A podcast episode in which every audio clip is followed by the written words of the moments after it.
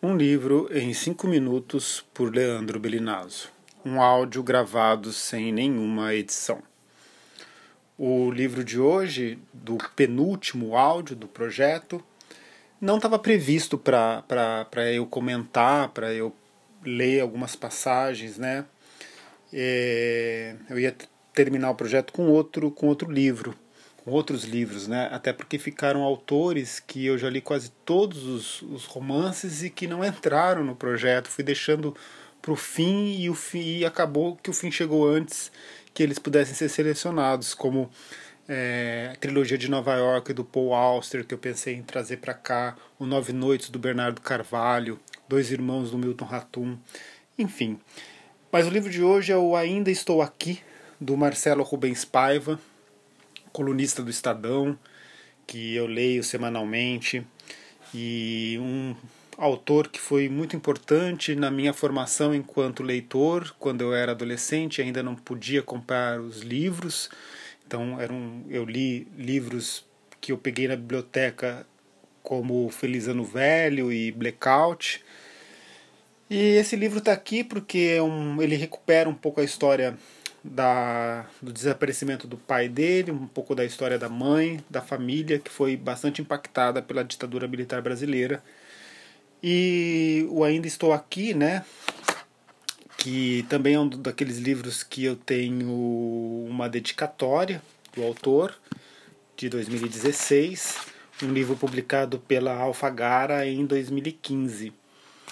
E por conta de todos os acontecimentos dessa semana aqui no, no Brasil, em meio à pandemia, de manifestações de defesa da, do fechamento do Supremo Tribunal Federal, do fechamento do Congresso, da instalação da ditadura, enfim, dessas vozes que pedem a tirania no Brasil, né? Então, assim, vamos lá. São duas passagens que eu selecionei para ler. Vamos à primeira, então aqui do livro do, do Marcelo. Li em Putas Assassinas, de Roberto Bolanho, e tá aí, eu escolhi essa passagem também para fazer referência ao Bolanho, né?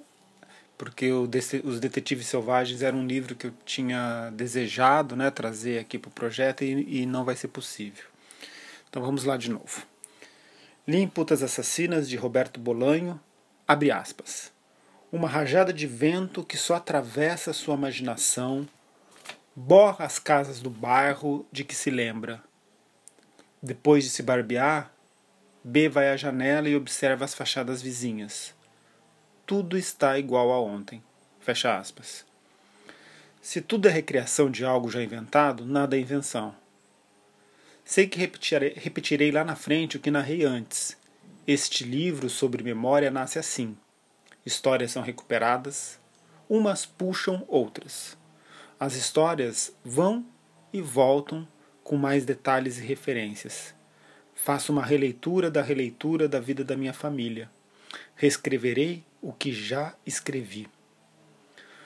Ainda vejo facho. Não quero me afastar. Existem várias formas de contar histórias sobre memória e a falta dela. Procurarei a fogueira no alto quando o mar me puxar. Vou para voltar. Quem nadou em mar aberto sabe. Antes de lutar desesperadamente contra a correnteza, é melhor deixar-se levar por instantes. É preciso ter calma e coragem. A correnteza enfraquece, então saímos fora. E uma última, a segunda e última passagem, com ela a gente encerra o áudio de hoje. Meu pai, um dos homens mais simpáticos e risonhos que Calado conheceu, ele está se referindo aqui ao Antônio Calado, morria por decreto, graças à lei dos desaparecidos, 25 anos depois de ter morrido por tortura. Na calçada, avistávamos a Baixada, o Parque Dom Pedro, o que restou dele, o Brás, bairro em que ela nasceu, o que restou dele. Ela, o ela que é a mãe dele, ela ergueu o atestado de óbito para a imprensa como um troféu. Foi naquele momento que descobri. Ali estava a verdadeira heroína da família. Sobre ela que nós, escritores, deveríamos escrever.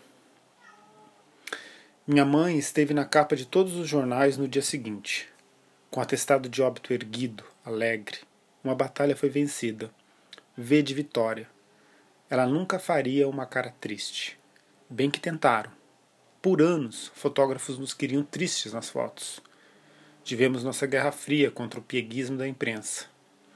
Com o tempo, aprendemos a selecionar qual órgão evitar e como nos portar. Éramos a família vítima da ditadura apesar de preferirmos a legenda, uma das muitas famílias vítimas de muitas ditaduras. Não faríamos o papelão de sairmos tristes nas fotos. Nosso inimigo não iria nos derrubar.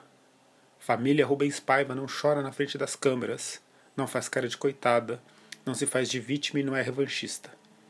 Trocou com o mundo, mas continua em pé e na luta. A família Rubens Paiva não é vítima da ditadura, o país é que é. O crime foi contra a humanidade, não contra Rubens Paiva. Precisamos estar saudáveis, bronzeados contra a contraofensiva. Angústia, lágrimas, ódios, apenas em quatro paredes. Esse foi o livro de hoje, o áudio de hoje. Amanhã é o último. Nos vemos, nos vemos lá então. Adeus, até logo. Tchau.